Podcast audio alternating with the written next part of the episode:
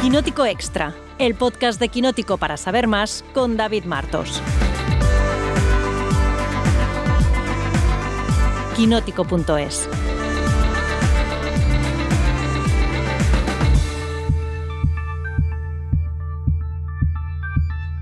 Aprovechando que tenemos aquí en este quinótico especial sin David Martos, lo sentimos, está en Berlín, tengo una pregunta para nuestros invitados, sobre todo para ti, Eneco Ruiz Jiménez, tú que eres súper fan de los Vengadores. ¿Hay alguna historieta en la que Thanos o Kang no están y se quedan sus esbirros al mando? Como sus esbirros. ¿Quiénes son los esbirros? Los que no tienen cara, o sea, las amebas. O sea. Es que vendríamos a ser nosotros, como Marejo Arias Hola, ¿qué tal? Y Luis Fernández. Muy buenas tardes. Así es, durante los próximos días el boss está en Berlín, así que nosotros nos quedamos al mando con este podcast, uno que grabaré yo el fin de semana con Marina comentando lo que pasa en los BAFTA, pero es que la actualidad sigue y Marvel, la rueda, no deja de girar. Este viernes se estrena la película número 31, si no me equivoco, que además inaugura la eh, fase 5 del universo cinematográfico de Marvel.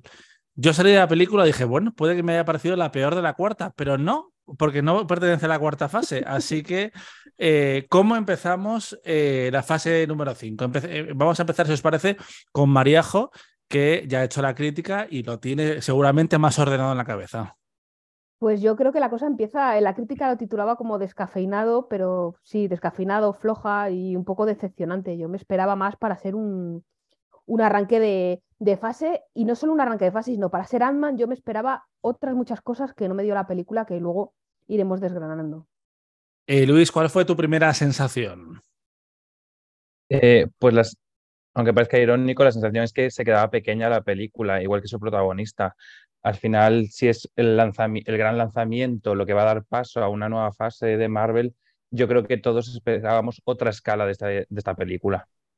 ¿Y tú, Eneco? Pues por no seguir la tónica, voy a decir una cosa positiva, que es que nos Black Adam, por lo menos, pero que bueno, que algo es algo. Hombre, es que claro, pones el listón muy bajo. Claro, bueno, pues algo hay que hacer para que sea positivo. Pero a mí lo que más me llamó la atención es que es una película en la que el 90% es un croma y está mal hecho. Eso ya me saca completamente de todo el metraje. Un croma que además a mí me llevó directamente a los peores momentos del cine de superhéroes en los últimos años, que para mí fue cuando me acerqué al cine a ver eh, la película de Josh Whedon, eh, La Liga de la Justicia, cuando se hizo cargo, y que yo no entendía en ningún momento dónde estaban los 250 millones de eh, dólares o 300 que habrá costado. Y me pasa también un poco con el mundo cuántico, porque realmente era una oportunidad para hacer un poco lo que tú quieras, que eh, lo, vimos fugazmente en la segunda película. ¿Cómo se llamaba la segunda película? ¿Y la avispa? Ant-Man y la avispa, sí. Eh, y que aquí pues se queda una cosa tirando a feota, Mariajo. Sí, es, yo lo veo como una ocasión desaprovechada, porque es verdad que nos habían ido dando como pildoritas, ya no solo en la segunda entrega de, de Ant-Man y la avispa, sino que las fotos que habíamos ido viendo y el tráiler a mí por lo menos me dio la impresión de que íbamos a ver algo bonito.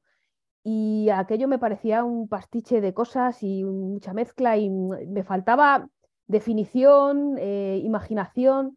Creo que había cosas, es verdad, había cuando entran ellos en el mundo y hay una, escena en la que están paseando tres de los personajes, que no, quiero entrar en muchos spoilers porque la gente todavía no la, no la, habrá visto, hay partes que sí, que me parecieron realmente bonitas y que tenían mucho color y mucha imaginación pero otras era, se diluían, se diluían mucho, eran oscuras, no, me convenció mucho. De todas formas, es... Eh, eh, es una película difícilmente spoileable, porque tú cuentas la premisa, que es básicamente lo que se ve en el tráiler, la familia Lang acaba en el mundo cuántico eh, y allí pasan cosas y tú sabes que van a presentar a Kang, que, ya vimos brevemente en la primera temporada de Loki, en el final de, de temporada, y que aquí tenían que presentárnoslo como el gran villano de la nueva fase. ¿Eneco? ¿Que te he cortado? Sí, sí, vamos por partes. Primero, mm. al que vimos en Loki no es Kang, sino es una versión alternativa. Ahí Eneco poniendo el punto. De ser Nathaniel, o sea, ese no era Khan, Khan es el conquistador que quiere conquistarlo todo y su único objetivo en la vida es conquistarlo todo, y el otro era una persona que cuidaba las líneas paralelas para que no se colaran ninguno de los Khan, Juan Mortus o Tamatut, de los que luego hablaremos, y eso. Bueno, dicho esto, y lo que me pareció que dice María, de que es feo, es que es un intento de ser, porque además el escritor es de Ricky Morty, es Jeff Loveness, un Ricky Morty, una especie de viajamos a otro universo en el que pasan cosas y pasan cosas muy locas y tenemos personajes divertidos y graciosos, pero claro, al querer ser eso, tienes que ser gracioso. Y su problema es que no llega a ser gracioso, de hecho, pierde la gracia que tenían para mí las anteriores películas de Ant-Man, que era cuando salía el tren y Ant-Man era muy pequeñito frente al tren de juguete o el muñeco de pez que te atacaba. Mm. Y eso era muy gracioso, eso era muy bonito de ver, era lo que quería Stan Lee, que decía que era como un niño encogido a los niños. Y aquí no hay nada de eso. Y es una pena perder justo lo que le hacía especial. Eso y Michael Peña. Eh, sobre todo porque hay momentos eh, en que tienes, por ejemplo, al, a Paul Rudd y a su hija, Catherine Newton, eh, gigantes, y bueno, porque hace una mención un montado, pero es que no se aprecia realmente dentro de la escala. Y aparte, María hablaba de esto en la crítica, de cómo las tres películas hablan realmente de, de dinámicas paternofiliales, y Marvel es que está muy atascada voluntariamente en esto en sus últimas películas, porque parece que están obsesionados con construir sus jóvenes vengadores, a los cuales, por otra parte, no anuncian en ningún momento. Y es como, a ver, si vas a hacer todas las películas, aventuras de un adulto y un adolescente o un niño, mm, por lo menos confírmame que vamos hacia allá. Y, es que me da un poco de pereza esa, esa parte nueva de Marvel. Dicho esto, que Catherine Newton es la tercera actriz que hace de, de Cassie Lang, que es estatura en los cómics, y la otra pobre que vimos en Endgame, que salió como cinco minutos y, desecharon a la actriz. Que digo, hostia, sales en Endgame y luego te echan. Ya son cinco minutos más de los que salió Catherine Lanford, también te digo. que recuerda esto que pasó con, eh, ¿cómo se llama esta mujer? De Big, Big Little Lies, se me va. Con Spider-Man 2, que la borraron, que era ah, Mary, que era Mary Jane. Eh, sí, no, no era Bryce Dallas Howard, era no. Exacto. Estos, estos pequeños eh, movimientos empresariales que te hacen perder potenciales eh, millones de, dólares. Luis, tú saliste un poco. ah. Nunca sabes, Dani, cuándo vas a utilizarlas en una secuela alternativa, que ahora con yo soy, con Soy Leyenda y secuelas alternativas, igual en Bulden es Mary Jane en el futuro. Bueno, el troleo que nos hace Marvel continuamente, porque acordaros cuando vimos eh, WandaVision, bueno, WandaVision, no, perdón, Bruja Escarlata, eh, ya me estoy liando, bueno, WandaVision, vamos a dejarlo en WandaVision, porque en, español le ponen unos títulos muy largos y antiseo, eh, que nos estuvieron troleando con el personaje de Quicksilver y, y nos trolearon a base de bien, o sea que a saber qué pueden hacer luego con las actrices descartadas. Yo a, día de hoy sigo sin enterar lo que pasó en, esa trama y con, eh, con, ese actor, debo reconocer. Pero bueno, como tampoco le dan tanta importancia en Marvel, pues yo no se la voy a dar. Luis, tú saliste un poquito devastado de la experiencia. Fueron dos horas y cuatro minutos, pero por ti habían pasado seis. ¿Qué sucedió? A ver, eh, yo es que vengo ya con problemas previos con, con estas películas de Marvel, eh, con la saga Ant-Man al final creo que la segunda ya tenía muchos problemas de ritmo, de tono, era una película súper gris, visualmente era plana hasta aburrir. Y creo que esta película lo arrastra, intenta mejorarlo con cuatro toques de color, pero al final eh, la narrativa que siguen estas películas yo creo que ha dejado de funcionar. Todo lo que hacía especial al personaje en la primera película, que era realmente divertido y demás, ahora mismo se ha convertido ya en una amalgama que no sabemos muy bien si es un Peter Parker, si es un Tony Stark, si el, yo creo que el tono de Marvel y el humor de Marvel se ha unificado tanto en todas sus películas que en todas ellas falta personalidad, al menos en esta última fase, la fase 4, y en el inicio de la 5 que, que inicia Ant-Man. Yo creo que arrastra problemas que ya tenía Ant-Man y creo que se ha visto en las producciones de 2021 que tuvo Marvel, eh, el multiverso de la locura con Doctor Extraño, en la de Thor, Love and Thunder, eh, o incluso en la de Wakanda, las películas obviamente estamos en un, contexto de pospandemia en el que el mercado todavía no se ha recuperado, pero sí el público no ha reaccionado de la misma manera. Y yo creo que es un poquito un toque de atención para Marvel de, oye, ojo que igual tenéis que reformular en cierta medida lo que estáis haciendo con, con vuestros personajes. Sí, pero en comparación esas películas tenían muchísima más personalidad que esta, ni hablemos de, de Eternas, de Eternos, porque claro, es que esta se queda en la nada. Sí, sí, por supuesto, pero eh, por ejemplo, eh, a mí el multiverso de la locura a nivel visual es que realmente es imposible diferenciarla de un Guardianes de la Galaxia, de, de esta misma. Al final, a nivel personalidad, son indistinguibles entre ellas, que yo creo que es el problema. Y además esta, en lo que falla sobre todo, es que el guion no, se so- no es que no se sostenga, es que es tan simple y tiene tan poca emoción que al final eh, la, la parte visual pues eh, nos arrastra a que la valoración sea mucho más negativa. Yo creo que... Eh, sí, Marejo, perdona. No, no, dale, dale, Luis, perdona. No, no, yo iba a decir que es- es eso. A mí las producciones de 2021 en general creo que han sido fallidas, eh, tanto el multiverso como Wakanda como Thor, creo que tienen muchos problemas. Yo creo que en, en dos- bueno, perdón, en 2022. En 2021, que fue Eternas, es- Spider-Man y, y Shang-Chi, sí que fue un buen año. En plan, hubo buenas producciones, había intentos de darle ese toque un poco más personal, eh, con Chloe, eh, contratando a Chloe Zhao, que, eh, que acababa de ganar el Oscar y demás, aunque ya estaba contratada previamente, obviamente. Pero había ahí una intención, y yo creo que esa intención dentro de la fase 4 de Marvel se ha perdido, y me da miedo que esta fase 5 se inicie con eh, estos pasos tan endebles. Maríajo, ¿qué, qué ibas a, Sí, a comentar? yo lo que quería decir, bueno, yo quería romper una lanza a favor del- del- de la última de Doctor Extraño, que creo que visualmente le saca una cabeza y media a Totalmente, se- por, por- por lo menos. Mm.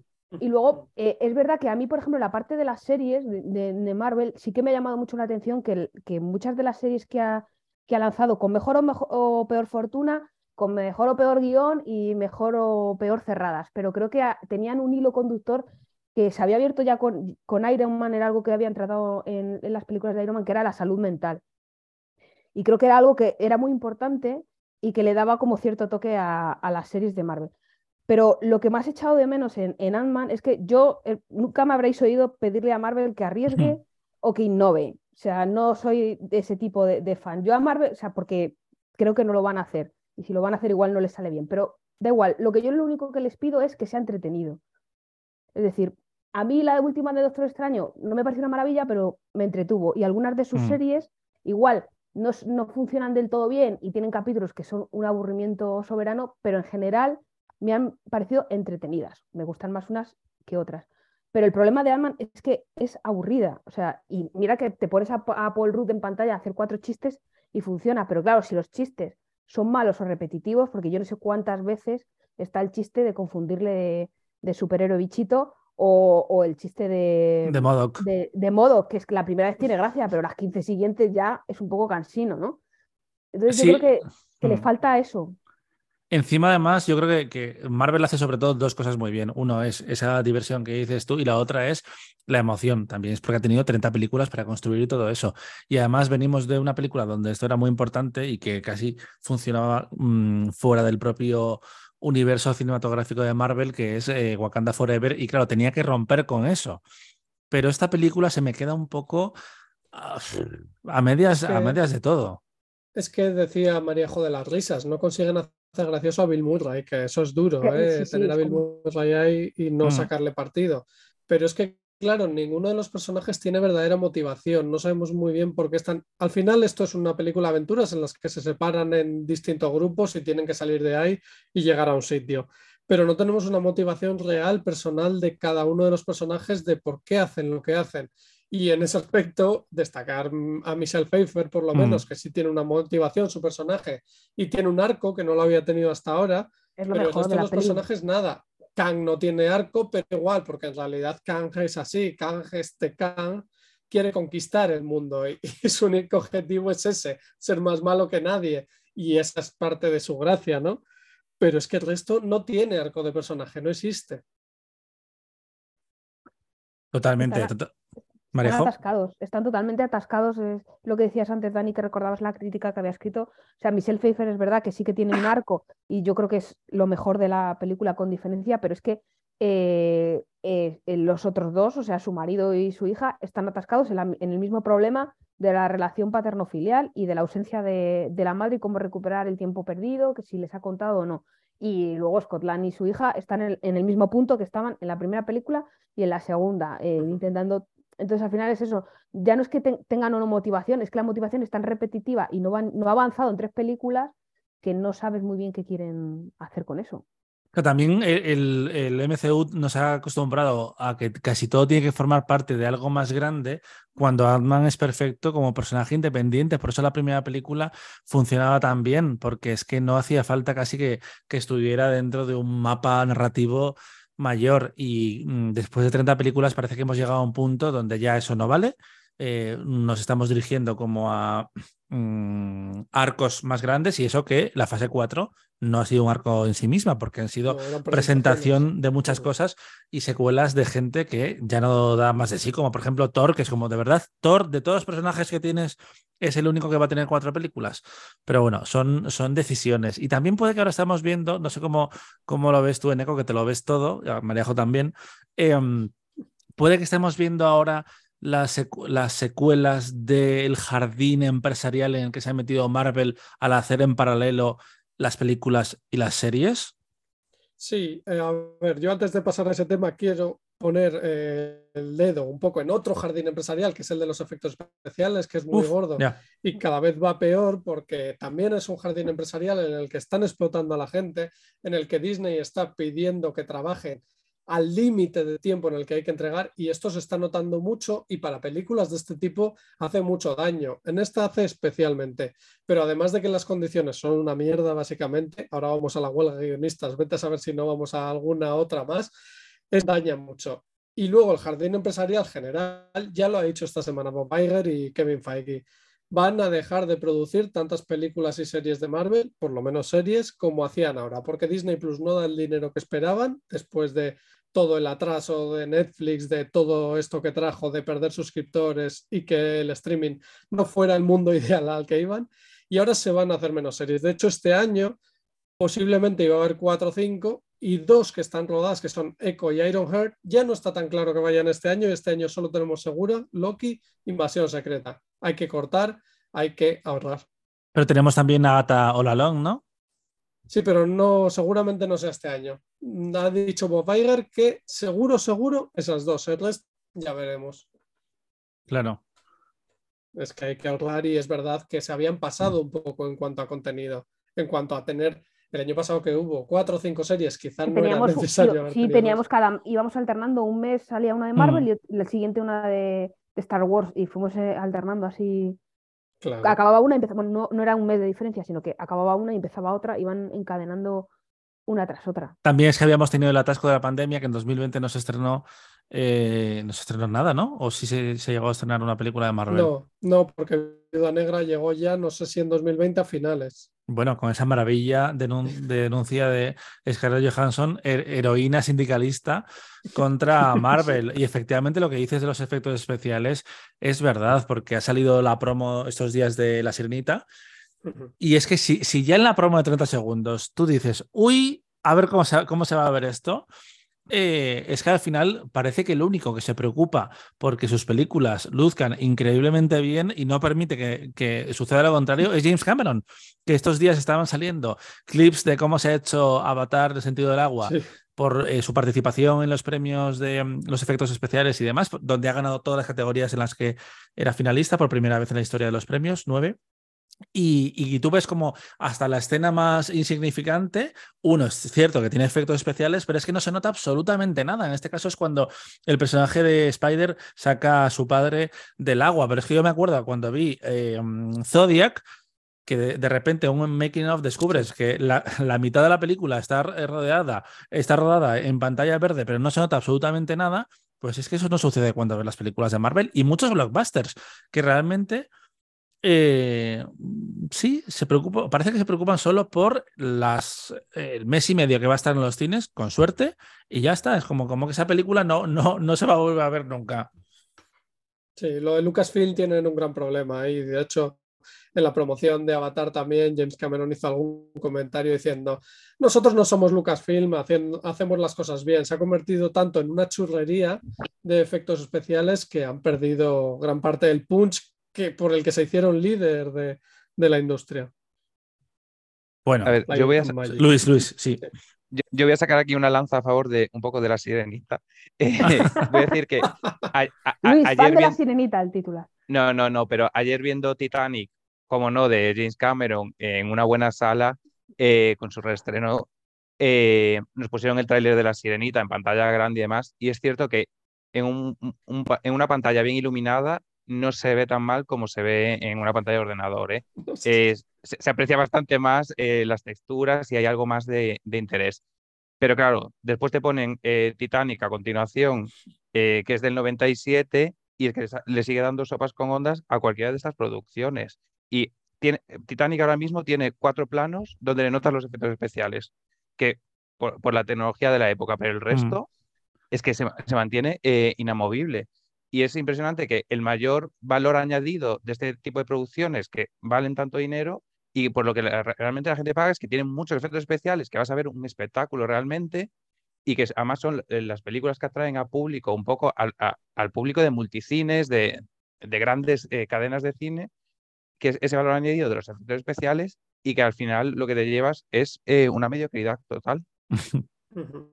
Pues sí, sí, Sí, sí. sí, sí, y además es que eso se ve muy bien en la comparación de, por ejemplo, Avatar y Wakanda Forever, que son al final dos películas que Hombre. comparten los reinos de agua. Y Wakanda Forever está hecha en la más pura oscuridad, no se ve absolutamente nada en el reino de Talocan, mientras que en Avatar se ve todo, es el color más vivo y se puede hacer debajo del agua cosas que se vean. Entonces yo ahí me pierdo porque esas decisiones. Eh, pero- sí, Perdón. Luis. No, dile, dale, dale, dale. No, iba a decir que eso me hace pensar en la entrevista que hizo eh, James Cameron en New York Times cuando le preguntaron, pero vamos a ver, James, eh, ¿por qué metes a los actores bajo el agua eh, y les obligas a aprender a bucear y, y demás, etc, etc? Y le dice, "Eh, porque queda mejor. Eh, Queda algo tan, tan, tan- tan sencillo y que al mismo tiempo importa tan poco en el blockbuster actual que es muy frustrante. Y es que hay Y Jonathan de- Bellos que... Bueno, sí, sí, sí, Luis. No, que, que con esto de James Cameron, que realmente él sigue manteniendo ese sentido de la maravilla, que yo creo que es lo que le falta un poquito a Marvel para elevar un poco sus productos, que al final James Cameron te vende que el Titanic va a 21 nudos y para ilustrarte eso, pues te pone a los protagonistas en la proa, te pone a los delfines nadando en Mm. el agua y te dedica cinco minutos de película a que veas qué, qué de rápido era el Titanic y por qué era inevitable chocarse contra ese iceberg.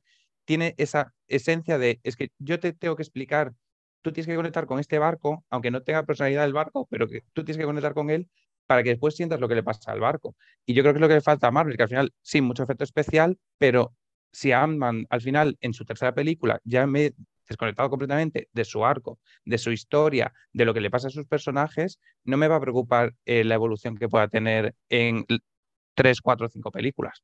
Mira, Ah, esto, esto, es que, esto que estabas diciendo me ha recordado a eh, mm, Michael Bay en Armagedón haciendo eh, frases relacionadas con números todo el tiempo para que la gente flipe en plan de eh, este asteroide es el tamaño de Texas o son 500 cabezas nucleares para eh, como empatar a- al espectador. Mariajo, No, que yo decía que, que sí, que los arcos de Marvel igual son lo que son, pero jolín con Avatar. Quiero decir. ah, La no, primera- claro, a ver. La primera, que Titanic, vale, bien, compro Titanic, pero la primera de Avatar eh, la, vi- la vi hace poco otra vez eh, con, con el mayor y no tenía buen recuerdo de ella y entiendo por qué. O sea, a la media hora me daba igual todo lo que pasase, o sea, así muy bonito de ver, todo precioso, los elfos apitufaos, pero ya, o sea, tres Bueno. horas de esa gente no me interesaba. Esto no va a suceder delante de Luis y de mi persona, en plan Eh. criticar a Avatar, ¿no? Estábamos hablando de Aquí habíamos venido a ver a, Ni de a la, hablar ni de la mía. Y, y- y de Neko. Hablemos de Kang y, hacemos- y- y de Jonathan Mayors, que es ese actor que va a tener un arranque 2023 impresionante, porque en enero se presentó eh, Magazine Dreams, con la que puede llegar a los Oscars de la mano de Searchlight, que están ahora ultimando los detalles de la compra. En febrero es el villano de Marvel y el futuro de las siguientes películas, que a saber cuántas veces la vamos a ver. Y en marzo llega Creed 3, eh, la secuela en la que Michael B. Jordan dirige por primera vez. A ver, Eneco, desempolva tus 900 volúmenes de, de Vengadores y háblanos de Kang. A ver, Khan, este Khan, que es un villano que apareció por primera vez en el 64, del número 8 de Vengadores, así que es mm, hace tiempo y no es recomendable de leer del todo si no quieres eh, volverte un poco porque es la escritura de la época. Es simplemente un hombre que viene del futuro con una tecnología de la leche y la cara azul y, viene dispuesto a, conquistar el mundo, básicamente. Por eso es Kang el conquistador, no es que sea romántico ni nada así. O sea, quiere conquistar el mundo. ¿Qué pasaba? Que de repente otros enemigos que se presentaban en los Cuatro Fantásticos como un emperador egipcio que se llamaba Ramatut o el señor del limbo que era Immortus, resultaron que con los años se fue explicando que también eran Kang. O sea, Khan ha viajado tanto por el tiempo, este Nathaniel Richards, ha viajado tanto por el tiempo que ha ido creando diferentes momentos suyos o diferentes realidades suyas y hay un montón de Kang en el multiverso, algunos son mejores, otros peores y al final siempre acaban peleándose entre ellos porque no se aguantan, pues, básicamente. Y ese es el planteamiento de Kang. Eh, dicho esto, hay cómics mejores sobre él y peores. Hay eh, autores que los retratan de una manera y de otra. A mí me gusta mucho si queréis leer algo de Kang que sea moderno, que se pueda digerir y además eh, está dibujado por Carlos Pacheco, que se ha muerto hace poco, es Siempre Vengadores, que es una especie de universo en el que de aventura en la que juntan a muchos Vengadores de diferentes universos en una misión en la que Kang quiere, hacer, quiere hacerle la vida imposible mientras una de sus realidades paralelas, Immortus, eh, quiere acabar con Kang. Esa es muy divertida, pero es que luego tiene cosas como el Vengadores 200, que es uno de los números más polémicos de la historia, que os cuento. El hijo de Kang, de Immortus, quiere salir del limbo. ¿Qué hace para salir del limbo? Viola y engaña Lambers, la capitana Marvel, la viola para que se quede embarazado del mismo, ese hijo, o sea, ese hijo la viola con su propia semilla y se mete en su vientre, que está embarazada dos días, aparece en el mundo normal, descubre que es el hijo Immortus, que quiere hacerles la vida imposible, bla, bla, bla. Y además Carol Lambers había perdido los poderes por lo que estaba en una depresión. Y al final, ¿qué decide Carol Lambers? Que está embarazada de ese hombre que la ha violado y se va con él. Eh, ¿Esto, cuándo se publicó? ¿Cuándo se publicó en esto? Los, eh, en los 80, finales de los 70, principios de los 80. La América de Reagan. la América de Reagan. Sí, que hay cositas de estas de cambios del tiempo, de viajes en el tiempo, que son un poco peligrosas si vais a los cómics. Claro, una, pregunta por, curiosidad. Eh, ¿Kang era blanco o negro en los cómics? Es blanco, es blanco, lo que pasa es que casi siempre va con la cara azul, pero claro, es blanco, pero uno de sus antepasados, uno de sus realidades es egipcio, es emperador egipcio. Entonces, que sea blanco choca un poco con todo eso, por lo que se ha ido moviendo también eso y bueno, era azul. Bueno, y porque también eh, la diversidad entonces y la diversidad ahora no era la misma. Y pasó lo mismo con el personaje de Idris Elba en Thor, si no me equivoco, que era blanco en los cómics. hay muchos que han ido cambiando. De hecho, por ejemplo, otro de los cómics más famosos de Kang es eh, La Madonna Celestial, que va a buscar a, la mejor mujer con la que casarse y esas mantis de Guardianes de la Galaxia y esa eh, no era asiática en un primer momento tampoco y se fue dando también para que fuera asiática y hubiera un poco más de diversidad. Claro, todo eso eh, te lleva directamente a esos comentarios de la gente de Incel que te dice, sí, a mí me parece genial que haya gays, que haya mujeres o que haya eh, afroamericanos, pero que creen los personajes de cero, que lo que sea blanco siga siendo blanco. Mariajo. ¿Qué te parece a ti Kang como nuevo eh, supervillano de Marvel? Pues lo poco que hemos visto, bien. O sea, tampoco es que los villanos de Marvel sean. Para mí, el mejor villano de Marvel es Loki.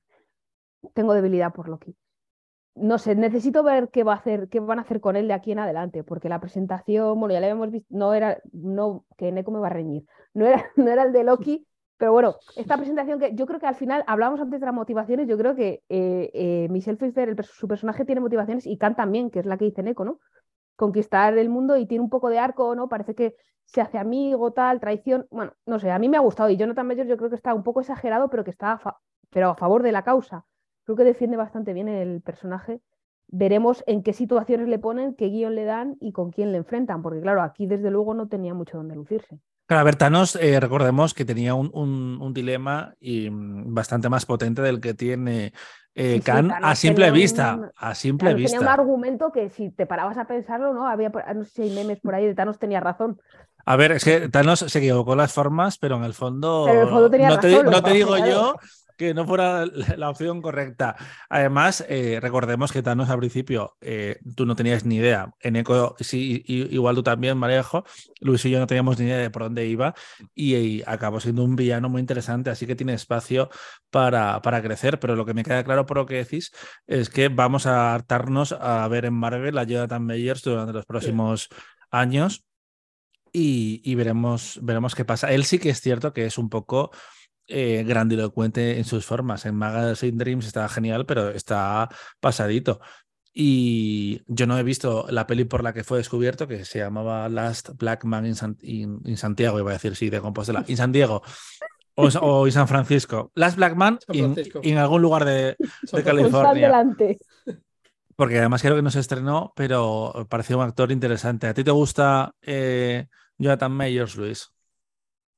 Eh, pues la verdad, lo he visto muy, muy, muy poco. Eh, eh, vi algo de Territorio Lovecraft. Ahí estaba lo- bien. sí, sí, la verdad es que sí. Y no he visto mucho más de él. La verdad, no es un, un actor que tuviera en mi radar.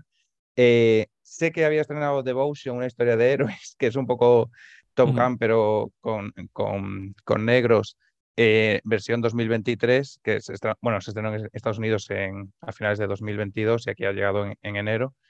Eh, claro, me preocupa un poco hacia dónde lleve su carrera a partir de ahora. En los proyectos que está eligiendo, pues hay un poco de todo.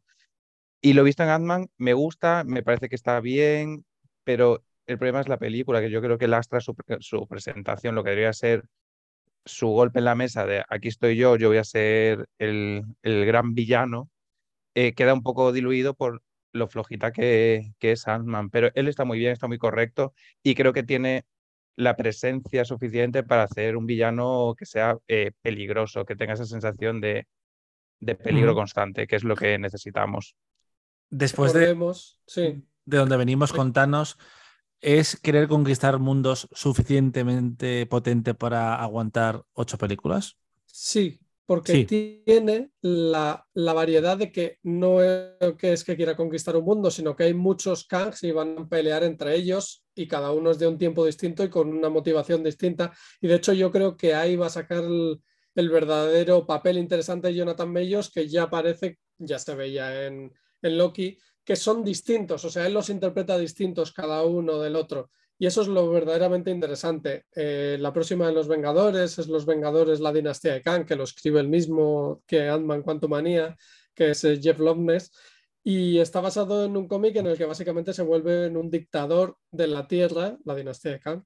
Y, es buen cómic, veremos si lo adaptan o no, pero yo creo que tiene esa motivación de guerrear entre ellos, es distinto a cualquier otro villano. Y los viajes en el tiempo, no sé, vosotros me gustan siempre, entonces es que a con eso me con tienen viajes en ganado. el tiempo. Claro. Siempre. A mí me encanta verlos, nunca me he enterado absolutamente nada, eh, pero, pero a, a favor. Eh, hablábamos antes de que mm, mm, Warner eh, iba a inventarse el final de, de Soy Leyenda 2. Ojalá una secuela de El efecto mariposa eh, con el final el alternativo que era loquísimo. Os invito a buscarlo porque era eh, una cosa como muy, muy, muy valiente para el cine comercial de hace, de hace 15 años. Em, ¿Queda algo por comentar de la película o podemos pasar a la, a la postcréditos con spoilers? Uy, Aviso para, todo el mundo. Vaya, vaya. Sí, eh, no, eh, que al final, si queréis ir a verla, o sea, es una película aventuras que se deja ver. Tampoco esperéis mucho más que una película de Ant-Man. O sea, no es Vengadores Endgame que decía era más parecido a un Vengadores Endgame que cualquier otra cosa. No. Claro. Chicos, vosotros, Nada que añadir. pues pasemos, pasemos a spoilers. Eh, vamos a dar cinco segunditos si no lo habéis visto, porque yo creo que lo que hemos comentado hasta ahora se puede escuchar perfectamente sin, sin haber visto la película. Empezamos. Hubo un momento que yo pensé que Ant-Man se moría. eh, era el único. No estamos en ese punto en Marvel después de, de Wakanda Forever. ¿Cómo, ¿Cómo lo vivisteis vosotros? Yo también. Estaba temiéndome un Tony Stark y todavía no he superado aquello. No puedo sobrevivir a una muerte de Ant-Man. Pero, em, Pero claro, es es que que esto- parecía que lo iban a hacer, ¿eh? Sí, sí, pero Lo esto no lo hemos vivido tanto, eh, eso es que iba a ir por ahí. Eh, ¿Cómo va a despedir Marvel a los personajes que no mate? Esa es mi gran pregunta. Claro, anda aquí con un problema, que esta película pedía que eso pasara. Lo que pasa que Paul Rudd les habrá dicho, bueno, si hago alguna más, y no se puede desprender de todos los personajes clásicos o de las anteriores Vengadores. No puede ser un Vengadores la dinastía de Khan con Cassie Lang y Kate Bishop y, y los hijos de la Bruja Escarlata, pese a que los jóvenes Vengadores también se fundaban gracias a Kang, porque era uno de los jóvenes Vengadores. Eh, no puede, no puede construirlo en eso, tiene que tener a alguien de los antiguos, y claro, si está Paul Rudd, pues mejor. Claro, porque tenemos también a la Capitana Marvel, que mm, no sabemos muy bien si Brie Larson quiere estar ahí por, Claro. por- por todo el acoso que ha recibido.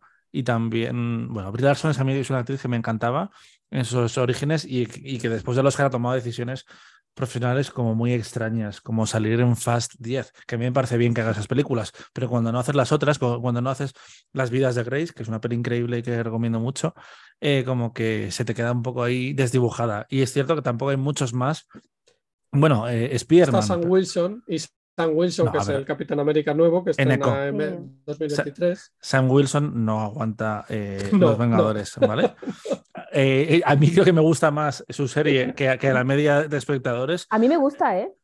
Yo creo que, que llega a un buen. El final está bien, eh, pero, pero bueno, igual que con Winter Soldier, por ejemplo, no tiene ni idea qué hacer.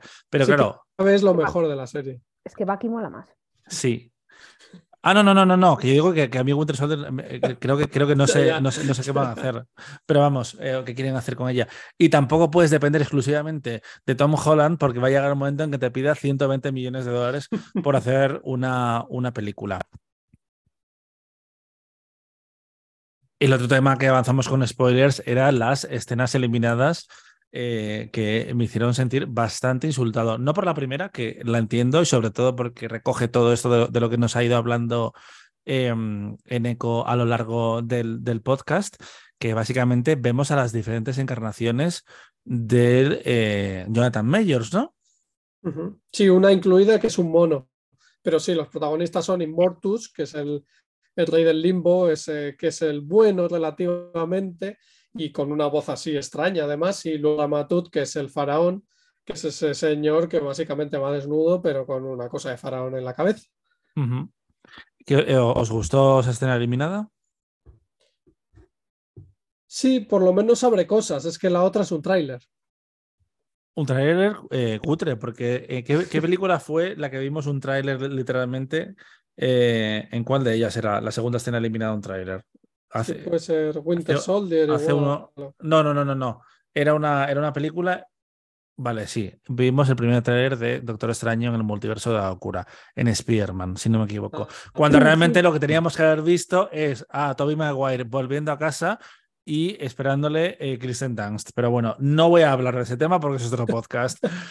Eh, y la segunda escena eliminada, en la que pasamos ocho minutos esperando a ver el nombre de toda esa gente a la que Marvel maltrata eh, en los efectos especiales para que llegara un teaser de Loki 2. Bien, todo bien. Yo aquí tengo algo que decir. Eh, claro, a ver, al final, María Jiménez, por ejemplo, que conoce los cómics, que se ven absolutamente todo, están dentrísimo. A mí, como espectador eh, eventual, que me he visto todas las pelis y he visto alguna de las series, pero yo pier- me pierdo en la emoción de, de estas cosas, porque al final no, mm, no conozco a esta gente, ni, ni en la primera escena ni en la, ni en la segunda. En la primera no me preocupa, porque al final me lo acabas de presentar, ato hilos y demás. En la segunda, claro, como me he perdido Loki, que no la he visto, fallo mío, pero claro, al final me estás pidiendo que vea 31 películas, más 28 series, más eh, 200 millones de cómics y no sé qué, para estar al tanto, pues claro, exige del espectador un poco más casual, como puedo ser yo, que las veo porque me interesa el fenómeno, una dedicación de las fáciles. tremenda. Estará de las fáciles porque era Loki. En otras te Mm. sale un pato o yo qué sé, cualquier otra cosa. sí, y te lías, Claro, pero- pero estará fácil de, de- Loki y Owen Wilson, que si no has Sí. visto la serie. Claro, si no has visto la, es verdad si no has visto la serie, Cla- no sabes claro, yo, ese señor. yo, yo no sabía que pintaba Owen Wilson eh, en este mundo. Nos- Hacer una Es- pareja cómica con, con Loki, maravillosa. Sí, sí, Yo- no, digo yo. Pero yo creo que al final es eso. Han complicado tanto su propio universo que a, a mí, por ejemplo, las escenas por créditos, que en las películas iniciales a lo mejor sí podía pillar alguna pistilla más, algo más. eh, en las escenas iniciales, no, perdón. En las escenas post créditos podía pillar alguna pista, algún detalle. Ahora mismo estoy completamente perdido. En plan, a mí, yo soy de que acaba la película, me meto en Google y busco quién es esta persona que aparece en esta escena. Entras en fotogramas.es, eh, eh, escena postcréditos explicada de Ant-Man 4. O Eh, llamo a María Juárez para que me explique, claro. por favor, el hilo. A mí me gustan. Debo reconocer que, que- que me da un, un poquito de como de morbillo, en plan de a ver qué han hecho. Eh, por cierto, un apunte muy breve. eh, hablando de estafas, que antes hemos hablado de ellas con lo, de- lo de mm, eh, Ivan Peters. Yo cuando me explicó un amigo muy fan de, de Marvel, Rubén, que lo del cast de John Krasinski como los cuatro fantásticos eh, era un gag, es como, pero vamos a ver, no juegas con las emociones de la gente. Pero ¿vale? Marvel Esto- es famosa por trolear a los fans. Pues Esto es curioso porque además desde que se anunció que va a pasar los Cuatro Fantásticos, que por cierto, menos mal que Peyton Reed, que es el director de Ant-Man Quantumania y el mayor fan de los Cuatro Fantásticos después de mí en el mundo, eh, menos mal que no la hace porque aquí ya ha querido hacer una película en los Cuatro Fantásticos que son familias viajando por el universo, lo hace mal, pues mejor que no. Eh, pero es que desde que se anunció Los Cuatro Fantásticos, cada semana los insiders de Marvel, que son muy pesados y lanzan rumores eh, que son mentira, básicamente, que se inventan, dan un actor distinto para Mr. Fantástico. Y digo, está todo Hollywood va a ser Mr. Fantástico. Ya es ves. imposible parar esto. Y el último que va a ser es John Krasinski. Ya, sobre todo cuando lo interesante, o, o al menos a mí me resultó más en las dos películas. eh, ¿Quién las dirigía, esas películas? Las de 2000, los años 2000, las de Jessica Alba. Eh, sí, este, Mm. uno, un director afroamericano que luego hizo Ay, un montón sí, de películas el de Team Story, Team Story, ¿puede ser? Eso es, eso Vale. es. Es la antorcha humana. La, antor- la antorcha humana. Sí. eh, y yo debo reconocer que yo fui el día del estreno a ver la versión de, de 2011, eh, o lo que sea, que tenía un casting que estaba genial. Pero bueno, eso es ya un poco la, la prehistoria. Pero esto de que de repente mm, Khan y las variaciones de Khan, las variantes, como decían en, en Loki, eh, sea el mismo actor, pero luego tengamos a John Krasinski Sí. en un universo y en otro a Penn Badgley, como dice otro amigo, eh, a, a mí eh, yo soy más simple que todo eso. A mí me pones la Sí, misma cara para todos los universos. Sí, incoherente. Y Claro. en Spider-Man, vamos, en Spider-Man son tres de, con distinta cara. Bueno, Bueno, pero Loki había un cocodrilo Loki también, Sí. y una también, chica Loki. también. o sea, Pero Spider-Man Sí. es hi- historia de cultura pop y, y yo hay cosas que permito. y era muy que- bonito verles a los otras tres que ahí. no. Eh, totalmente. Yo grité. Yo soy de esas personas que, que fui al cine a gritar. Yo empecé gritando con el cameo de Daredevil, que mi hijo me miró como diciendo, mamá, ¿qué te pasa? Y dije, ya te lo explico otro día. Y luego ya cuando salieron los tres lloré, porque había que llorar. Mira, ya que Pero estamos. ya habl- toda esta guerra es a la que vamos, que es a Secret Wars, que meterán a gente con el- la misma cara y gente con distinta cara y aparecerá todo Dios. Pues mira, dentrísimo, bien. la verdad, porque ya que estamos invadidos absolutamente y ha destruido el cine comercial tal y como lo conocíamos, por lo menos que nos dé emoción. Y Marvel, cuando se hace bien, consigue ser muy emocionante, incluso con un final eh, mentira que tú lo sabes en el momento que desaparecen la mitad de los personajes, como es el de Infinity War. Pero bueno, ¿algo más que decir de Ant-Man eh, Quantumania? No. No, yo cara a la fase 5, que va a ser una fase complicada, porque eh, teniendo esto como principio, luego Guardianes de la Galaxia, que irá a su rollo, luego Y es un cierre. de Marvel, claro, y su cierre, al final James Gunn va a querer hacer su película, no creo que le metan muchos cortapisas por ahí de Marvels, que va a ser el encuentro de Miss Marvel con, con la Capitana Marvel, y luego de repente el Capitán América con un Hanford como Thunderbolt Ross y como presidente de Estados Unidos, es una mezcla extraña y no sé si muy apetecible, la verdad. Bueno, a ver, Harrison Ford en Marvel, a mí, eh, bueno, a mí Harrison Ford me apetece, así como un poco en general, pero tienes razón que es una mezcla curiosa como esa apuesta por Miss Marvel, no, era Miss, Sí. de Marvels, de Marvels, Sí. que dicen que verlas juntas va a ser como la reunión de los Vengadores, solo que no son igual de populares los personajes. Pero claro, Lo bueno, lo bueno, Dani, es que va a haber 10 meses entre The Marvels y Capitán America New World Order, que eso nos hace tranquilizarnos un poco, ¿no? Y tener un poco de ausencia de Marvel que también bien. ¿ta- ¿tanto tiempo va a pasar entre una película y otra? Pues sí, porque esta es del 10, de esta es eh, Capitán América World Order, es 3 de mayo de 2023 y la otra es en julio ya de 2000, no, digo, en Marvel es 28 de julio de este año y New World Order es el 3 de mayo de 2023. O sea que de julio de este año a mayo siguiente no hay películas Marvel, Bueno, eh, que sepamos. que sepamos, que sepamos. Pero veremos Loki, que es lo que yo quiero ver. Y a, y ¿Y a Olivia Col- y a Olivia Colman en Marvel también. Así, Así en Invasión. Secreta. Claro, eso va a ser para verlo. Bueno, eh, después de una hora hablando, que David Martos desde la Berlinale nos va a mandar un sicario por enrollarnos, eh, despedimos este podcast especial Quantumania. Y bueno, veremos cuando estamos aquí de vuelta hablando otra vez de Marvel. Muchas gracias, chicos. Un abrazo. Muchas chao. gracias. Un abrazo, hasta luego. Chao.